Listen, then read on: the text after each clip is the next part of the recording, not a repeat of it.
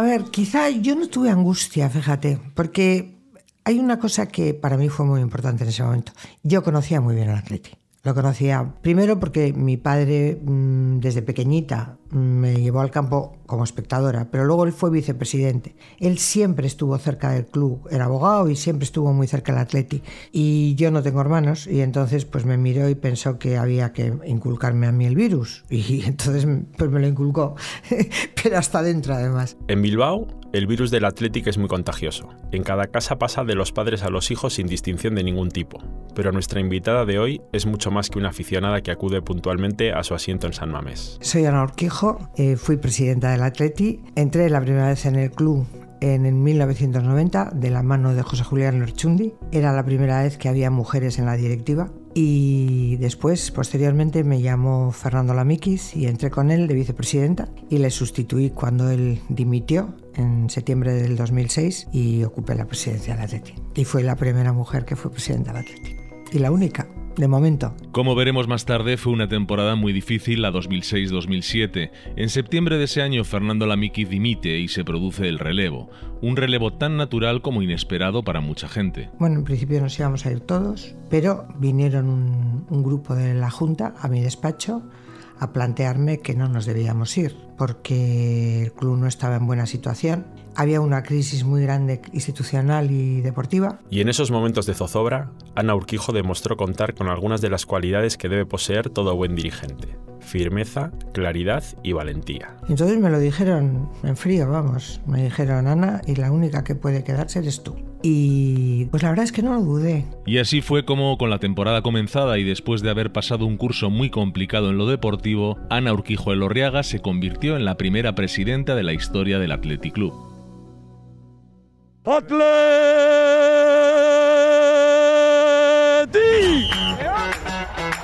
Mil veces campeón. La historia del Athletic como nunca te la han contado. El fútbol llega por barriga. Y así empieza el Atleti a través de una cuadrilla de amigos. Sama, Iriondo, Zarra, Venancio, Nando, Escudero, Dani, el gran capitán. Capitán, goleador, valiente. Se empieza a hablar del atleta y los periódicos, se empieza a crear un sentimiento de orgullo que va... Un podcast narrado por Carlos Ranedo y Lartaun de Azumendi. Un proyecto del Correo impulsado por la Diputación Foral de Vizcaya, Vizcaico Foru Aldundia. Episodio 11. El cielo y el abismo.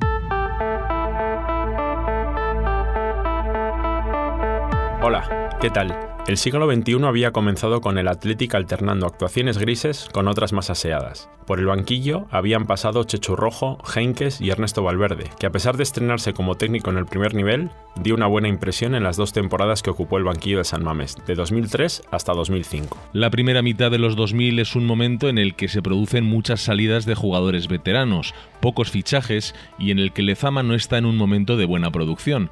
Del Athletic salen en ese lustro futbolistas de la experiencia de Alcorta, Pachi Ferreira, Alquiza, Lasa, Larrainzar, Carlos García, Urrutia, Larrazábal, José Mari, Imaz, Roberto Ríos y Aitor Ocio, mientras que las únicas incorporaciones reseñables son la vuelta de Aitor Caranca y el fichaje de Pablo Orbaiz.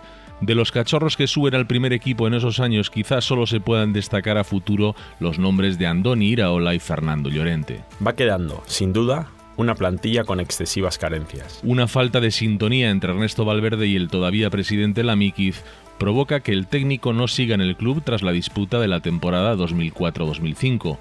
El Athletic ficha para el banquillo a José Luis Mendilíbar, en aquel momento un hombre sin más experiencia en el fútbol profesional que la de un año en segunda con el Eibar. A partir de ahí, en Bilbao se vivirían un par de temporadas de crisis y angustia, un periodo que pasaría a la historia rojiblanca con un término tétrico, el bienio negro. Bueno, el bienio negro eh, es una denominación bastante razonable. Lo cierto es que eh, el Atleti lo pasó muy mal y los aficionados y lo pasamos muy mal. En realidad tampoco es que hubiera una mala plantilla, simplemente las cosas fue como una bola de nieve, se, se fueron agrandando, los errores se fueron haciendo mayores, el ambiente se fue degradando. Quien habla es Miguel González San Martín, escritor, colaborador desde hace dos décadas del Correo y autor del libro Crónicas del Athletic, Los años funámbulos, en el que trata precisamente de estos años tan turbulentos. Problemas volvió el, Clemente más batallador, el juego no era bueno, los futbolistas cada día estaban más nerviosos, los resultados eh, eran cada vez peores. Todo eso creó una inseguridad que les hacía seguramente a los futbolistas cometer más errores de los razonables. Tras 10 jornadas de liga, con una sola victoria, Mendilíbar es cesado. El Athletic estaba último, a tres puntos de la salvación. La Mikiz llama a Javier Clemente para hacerse cargo del equipo. Era su tercer ciclo en el banquillo de los Leones. En realidad no había una mala plantilla. En la plantilla todavía estaban Iraola o Caranca en la defensa, estaba Guerrero, estaba Yeste, Orbáez, Urpegui en el mediocampo. Estaban, fíjate, Llorente, eh, Echeverría, Urzaiz y Aduriz en la delantera. ¡Ay, mi madre, línea de fondo que se va! ¡Tic-tac! ¡Tuya mía! ¡Balón atrás para Yeste! ¡Pégala, Yeste! ¡Gol! ¡Gol! Orbáez preparado para golpear. Molina debajo de los palos. Un gol que vale quedarse en primera división. Atención, Orbáez, el disparo. Molina, gol. Tocó la pelota, Molina se fue dentro. El Athletic ya se puede decir que está en primera porque en apenas tres minutos el Depor le tendría que marcar dos goles. Clemente consigue ganar los tres últimos partidos de liga. Contra el Zaragoza en Bilbao, con el gol de Yeste que acabamos de escuchar, cantado por Alberto Santa Cruz en la cadena Ser, en Riazor contra el Depor, con ese penalti de Orbaiz en los últimos minutos, y de nuevo en la Catedral contra el Barcelona. A pesar de los apuros, Clemente deja al equipo seis puntos por encima del descenso, consigue que el conjunto acabe salvando la categoría, pero aun habiendo cumplido su misión es cesado en julio. Y el club apuesta para la siguiente campaña por un entrenador con aún menos bagaje a sus espaldas que Mendilíbar, el técnico del Bilbao Athletic, Félix Arriugarte, y la temporada 2006-2007 comienza en la misma línea de la anterior. En la tercera jornada, una derrota por 1-4 en San Mamés frente al Atlético de Madrid hace que la grada estalle contra el palco. Ese sería el detonante deportivo para el fin de la Mikiz. Con solo dos puntos en cuatro partidos, decide presentar su dimisión. Yo soy muy institucional, entonces sí era cierto que el club no estaba nada bien. Y entonces me pareció que en un ejercicio de responsabilidad había que quedarse. Y nos quedamos. El relevo de Ana Urquijo es un bálsamo para que las aguas se serenen en la grada, pero sobre el césped las cosas no mejoran. Hasta la segunda semana de diciembre, el equipo solo es capaz de sumar una victoria. Para entonces, Arriugarte ya ha sido despedido después de 12 choques ligueros y tras haber caído a las primeras de cambio en Copa ante el Mallorca. Coge al equipo por el cese del, del entrenador anterior, Clemente, que, bueno, siendo un personaje controvertido, sin duda siempre ha tenido muchos eh, defensores y partidarios y seguramente lo sigue teniendo. Por tanto, eh, el ambiente estaba enrarecido desde todos los puntos de vista. Arriugarte, mm, bueno, yo creo que hizo cosas sensatas, razonables, no inventó cosas raras, pero bueno, las cosas no salieron. El equipo estaba ya en una inercia adversa y eso es difícil de, de remontar. De nuevo con urgencias, el Atlético ocupa plaza de descenso y el elegido para levantar una situación tan compleja no es otro que José Manuel Esnal, Mané. Porque era el entrenador idóneo en la situación deportiva que estaba el Atlético. El conjunto con Ondarru eran un equipo eh, que, bueno, pues teníamos, yo les conocía, pero además teníamos unas referencias sólidas del perfil de persona que eran y lo que necesitaba la plantilla en ese momento. Bueno, para mí era un honor trabajar para el Atleti, aportar toda mi experiencia, todo lo que yo podía aportar. El Atlético para mí era y es uno de mis íconos infantiles y juvenil, o sea, por tanto, lo llevas en el corazón. Y desde el punto de vista profesional, pues era un reto difícil, pero asumible, no me podía negar. A pesar de que la tarea que se le encomendó era titánica, Mané, con el paso de los años, es capaz de reconocer algunas virtudes del equipo del que se hizo cargo. Había buenos futbolistas, pero quizás pues el equipo estaba descompensado, ya el año pasado venía de pasarlo mal. Era un equipo que bueno, que, que sabía hacer goles, era un equipo con, con una proyección de fútbol ofensivo muy, muy interesante, pero no siempre se gana con, con meter goles. El Athletic de Mané fue saliendo poco a poco de una situación que se vivía en muchos casos como desesperada, y aunque no logró abandonar los puestos de peligro, la afición fue creyendo que el equipo se podría volver a salvar. Y se llegó al partido decisivo, uno de esos que todo el mundo recuerda en San Mamés. Era el último choque liguero, y solo cabía un resultado. Había que ganar al Levante. Era el día D y la hora H. No te voy a negar que fue un día de preocupación, porque sería absurdo que te dijera, pues lo vi muy tranquila, nada, me fui a un paseo. Bueno, sí, sí fui a dar un paseo, por cierto, pero más que nada para relajarme. Pero lo viví tranquila, preocupada, pero tranquila, porque, mira, yo era consciente que las miradas estaban en los jugadores, pero también en mí. Y yo no podía dar una sensación de que me vieran una cara más seria de lo normal, que me vieran en una actitud nerviosa o un poco histérica. No. A pesar de que la segunda división era algo que estaba ahí como posibilidad, la presidenta del Athletic quería creer en que tal cosa no podía ocurrir. Y luego en mi foro interno yo no contemplaba la posibilidad de, de irnos a segunda. De hecho, no dejaba yo que se hablara de eso en mi entorno. Ni siquiera los medios, cuando me lo preguntaban, contestaba. Decía, yo no contemplo esa posibilidad. Porque cuando te impregnas de una idea, se va generando una presión y entonces yo decidí que no, que no podía permitir que aquello nos fuera presente todo el día. no lo permitía ni en su entorno, ni a los medios, ni a sus hijos. Porque, bueno, una vez me dijo mi hijo, ¿no? Me acuerdo en la cocina de casa, me dijo, mamá, tú ya sé que no dejas que hablemos de segunda, pero ¿has pensado qué pasaría si bajamos? Y le miré y le dije, ¿A ti qué te parecería vivir en Ceuta? Y me mira y me dice, ¿y por qué me dices eso? Y le digo, porque sería lo más cerca que podríamos vivir. O sea, no ya a este lado del estrecho, tendríamos que vivir en el otro. Y además tú serías el hijo de aquella que nos bajó a segunda. Y tus bisnietos serían los tataranietos de aquella que nos bajó a segunda. Con lo cual, nunca me vuelvas a preguntar esto. Porque esta posibilidad no puede entrar en ninguna mente de los que nos sentimos atléticos. Vale. Y me dijo, vale, vale, nunca más me volvió a preguntar, por supuesto. Mané también tuvo que vivirlo de forma especial. Bueno, pues eh, profesionalmente, desde el punto de vista de aportar positividad para que el aficionado la considere, conseguimos transmitirla, porque bueno, el público fue masivamente una de las partes importantes para solucionar el, problema y después el, el futbolista para que asumiera ese papel, un papel desde luego de mucho peso porque es, es digamos, romper la línea de la trayectoria del atleti de 100 años, o sea que, que es una carga importante. Y no le cuesta recordar cómo fueron las horas previas a la finalísima ante el Levante. El ritual normal, y efectivamente cada vez que nos acercábamos más a San veíamos pues, un ambiente que supera las finales y, y desde luego, claro, era un mandato del público hacia nosotros, no les podíamos fallar. Y en el autobús ya empezó a, a hervir un poquito la sangre y el, el, decirnos, mirarnos con expresiones muy claras de que, de que no podíamos fallar. El Atleti de Bilbao se enfrenta al Levante Unión Deportiva. De Ustaric a la frontal, toca de cabeza, atención a Echeverría, manda el balón por encima de la puerta del Atleti. Llega a Casas, puede meter el centro. El balón pasado. Atención al remate de Urzaiz y otra vez la Atención parada. Que Yeste. Atención a Yeste que está libre de marca. Tira Yeste, para. Aparece Aduriz. Aduriz que mete el pase. ¡Gol! Del Athletic en el 15 de la segunda parte. Que el centro, el balón.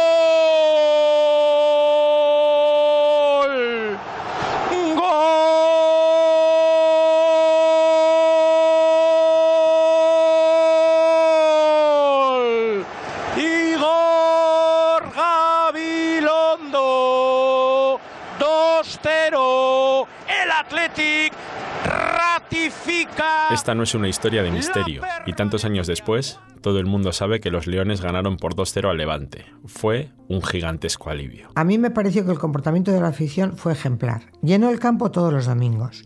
Apoyó al equipo sin fisuras. Y cuando el partido del Levante terminó y estábamos salvados, hubo una pitada sonora. Y a mí me parece que es lo que pedía ese momento. O sea, la gente había aguantado estoicamente todo y al final manifestaron todo el sufrimiento, todo el reproche, bueno, y pitaron, porque verdaderamente pues había sido una temporada muy mala y se había pasado muy mal.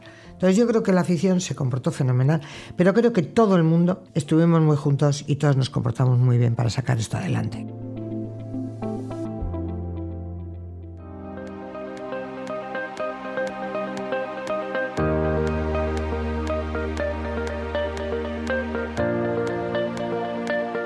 Carlos, una de las mejores noticias de la historia moderna del Athletic es la que sucedió hace ahora algo más de dos décadas, la formación de un primer equipo y una estructura de cantera de fútbol femenino dentro del club. Sin ninguna duda, el Artown, y no solo porque demostraran enseguida que eran capaces de ganar títulos, que también, sino porque era una cuestión que el club tenía pendiente. y más en una tierra donde las mujeres siempre han demostrado una gran pasión por el Athletic y por el fútbol. La verdad es que fue un momento eh, muy, muy curioso, ¿no? primero porque estábamos en un club que, que habíamos formado tras la decisión de, bueno, pues de, de Sondica y, bueno, con muchísima ilusión, con muchas ganas de, de, empezar un proyecto bonito nuevo y de repente recibimos la llamada del Athletic. Íñigo Juaristi fue el primer entrenador del Athletic femenino. En este caso fue Ernesto Valverde el que llamó a mi teléfono y bueno, pues interesándose en este caso por, por hacer un, bueno, porque dentro de, la, de las elecciones del Atleti parece ser que se habían comprometido con, con, hacer algo con el fútbol femenino y bueno, estaban interesados en ver cómo podían poner en marcha un equipo de fútbol femenino. ¿no? El Athletic sondeó las posibilidades y, al final, decidió absorber la estructura del Leioa, que era entonces el más potente de Vizcaya. Ocupa su plaza en la primera división femenina y esa misma temporada del debut supera al Levante, que llevaba dos años dominando el fútbol femenino y gana la liga. Por varias razones, ¿no? Primero porque, porque teníamos un, un, un gran equipo, un equipo que, que, tenía ya una trayectoria anterior eh, muy buena, un equipo competitivo y bueno, y la, el hecho ya también de estar dentro de la estructura de Atleti hizo también posible que pudiéramos hacer pues esos tres, cuatro fichajes que, que nos daban también ese plus más, ¿no? Las expectativas del club se vieron superadas por el rendimiento del equipo y la afición se identificó enseguida con las chicas. La gran campaña de las de Íñigo Juaristi fue tan alabada que se jugó el último partido en San Mamés acudieron más de 35.000 personas a ver el partido un domingo por la mañana. Pues la verdad es que fue un día inolvidable, ¿no? También es cierto que prácticamente durante todo el año nos fuimos llevando muchísimas sorpresas agradables, ¿no? Y en ese sentido, bueno, pues esta fue la que, bueno, la que puso la guinda al pastel, ¿no? Por ver Samames lleno, porque estábamos celebrando un título en un sitio, bueno, pues que el, mejor en el que se puede celebrar un título cuando te gusta el fútbol y, y, y te gusta el Atlético, ¿no? O sea que en ese sentido fue un, un gran sueño para, para, toda la gente. Pero no quedó ahí la cosa, y el Athletic femenino fue capaz de ganar tres ligas consecutivas y cuatro en cinco años. No puede hablarse de los inicios del Athletic femenino y no referirse a Nerea Onaindía un fenómeno equiparable al de Julen Guerrero, parte muy importante en la historia del Athletic. Para mí es una de las jugadoras, de las personas más importantes de, de, de, este proyecto. No solo por lo que suponía ella dentro del terreno de juego, que al acabó, pues ahí están sus números. Primera um, chica en marcar un,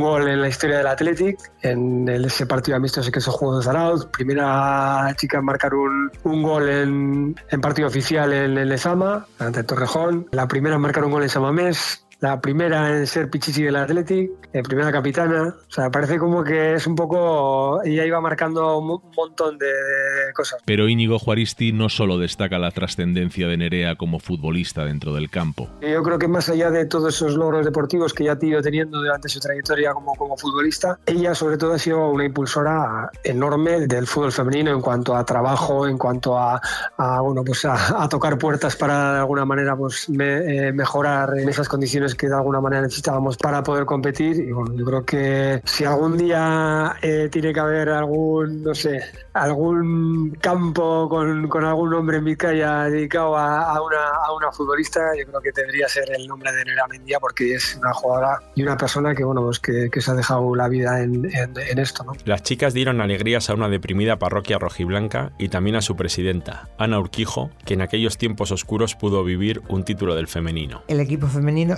ya había ganado otras ligas. Era uno de los equipos fuertes de la liga. Ahora ya hay más homogeneidad, pero era un equipo muy fuerte. Y tuve el enorme alegrón de que las chicas ganaran la liga y bueno, hicimos un paseo precioso por Bilbao en autobús hasta el ayuntamiento donde fueron recibidas, fuimos recibidas Luego fuimos a la Diputación, allí también, y luego nos recibió el Endacari en Vitoria, que fuimos otro día. Bueno, te puedes imaginar que para mí como mujer fue un alegrón, porque aquellas chicas tenían mucho mérito, porque era un totalmente amateur y se entrenaban, trabajaban, se entrenaban cuando, o sea, hacían un esfuerzo enorme y ganaron la liga y nos dieron una gran alegría, la verdad en un año complicado.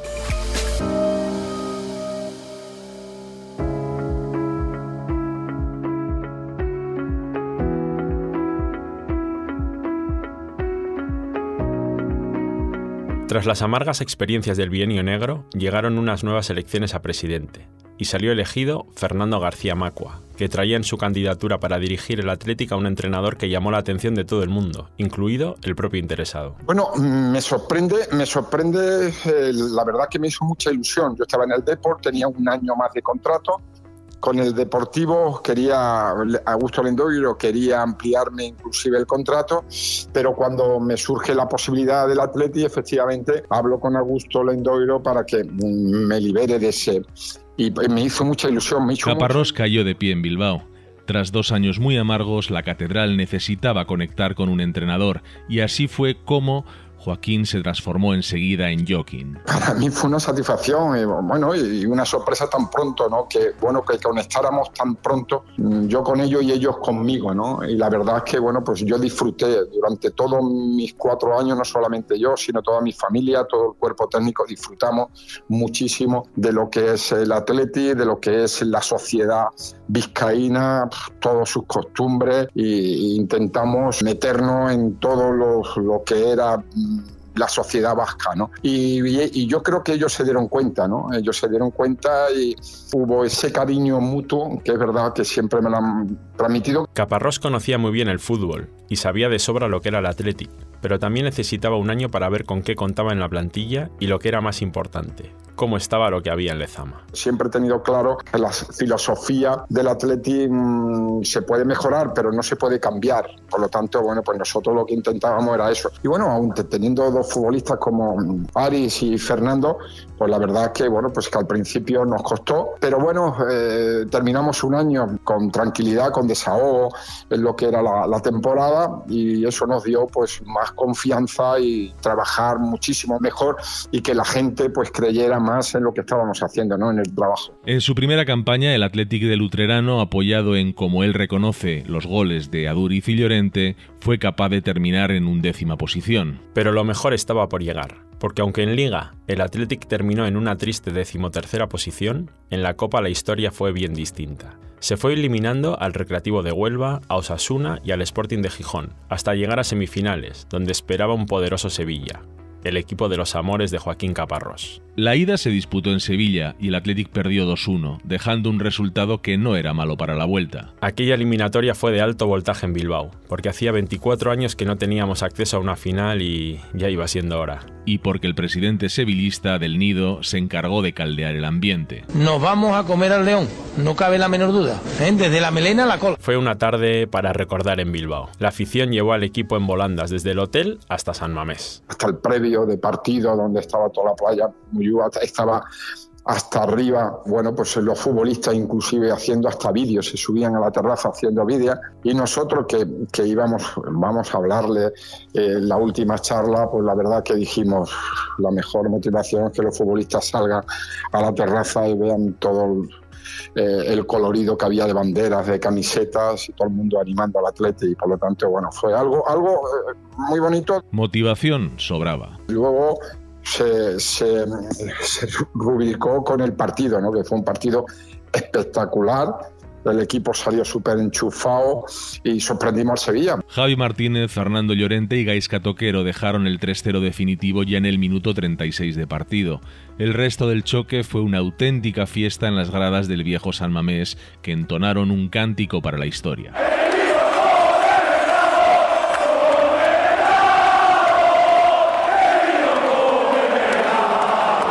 El Athletic no se plantaba en una final de Copa desde 1985 y ahora, el torneo preferido por los rojiblancos se volvía a poner a tiro, cuando casi nadie lo esperaba ya. Una gran ilusión para todos, no, solamente para los futbolistas, para nosotros los técnicos, para mí personalmente y para toda la afición vizcaína, ¿no? porque era tremendo, fue tremendo. Bueno, pues eh, soy consciente de que la Copa es la competición del Athletic y por lo tanto nosotros en esa competición poníamos todos los cinco sentidos Veteranísimo para entonces y cerca de su retirada como profesional del fútbol, Joseba Echeverría es capaz de dimensionar lo que supuso jugar la final copera de 2009 en Valencia. Yo creo que ahí es cuando te das cuenta a la cantidad de gente que representas, porque bueno, es verdad que que Samames va mucha gente, eh, fuera de casa pues eh, la gente también pues eh, acompaña al equipo, pero eran todos, era una marea rojiblanca que, que al final, pues bueno, es una, una sensación de,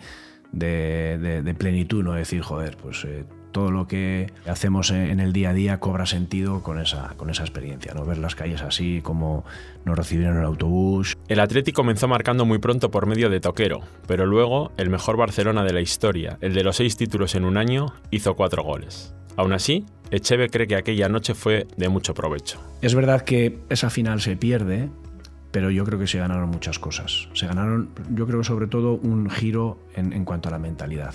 Porque, bueno, hasta entonces, pues, eh, pues bueno, veíamos que jugar una final o incluso poder ganar un título era como algo muy lejano. Y yo creo que esa, esa final, eh, a pesar de, de perderla, creo que, que cambió un poco la mentalidad de todos. No solo de los jugadores de entonces, sino de, de la gente. Joaquín Caparrós devolvió al Atlético al lugar donde se merecía, a competir por títulos, algo que no se había dado desde los primeros 80, y eso no lo olvida la afición y los jugadores. Joaquín también, cuando vino aquí, metió una dosis más de, ser más competitivos. Al final, él, pues bueno, con su idea de, juego, algunos pues les, les gustarán más que, que a otros, pero yo a Joaquín lo destacaría porque él trajo esa mentalidad más competitiva. Joaquín, Joaquín Caparrós, es un gran tipo. Con él vamos a cerrar este episodio de Mil veces campeón, pero enseguida estamos de vuelta con una nueva década. Su protagonista, un hombre al que apodan El Loco. Y que hizo cantar a San Mamés. Gracias por escuchar y gracias siempre a Joaquín. Lo que sí me hubiera gustado a mí en el Atleti es haberme despedido en euskera. Eso es una espina que tengo, efectivamente, ¿no? En cuatro años intentaba, intentaba, pero bueno, pues no pude, pero me hubiera gustado porque era, hubiera sido una forma de, transmitirle mi agradecimiento a todo un club como el Atleti y a toda eh, Vizcaya de lo que yo siento y de para mí la importancia que ha tenido en, en mi vida el Atleti pues muchísimas gracias, Joaquín. Venga, nos hace muchísima ilusión escucharte. Venga. Y nos vemos pronto. Gracias. Venga, cuando tú quieras. Hasta luego. Adiós. Agur, agur, agur. Ahora.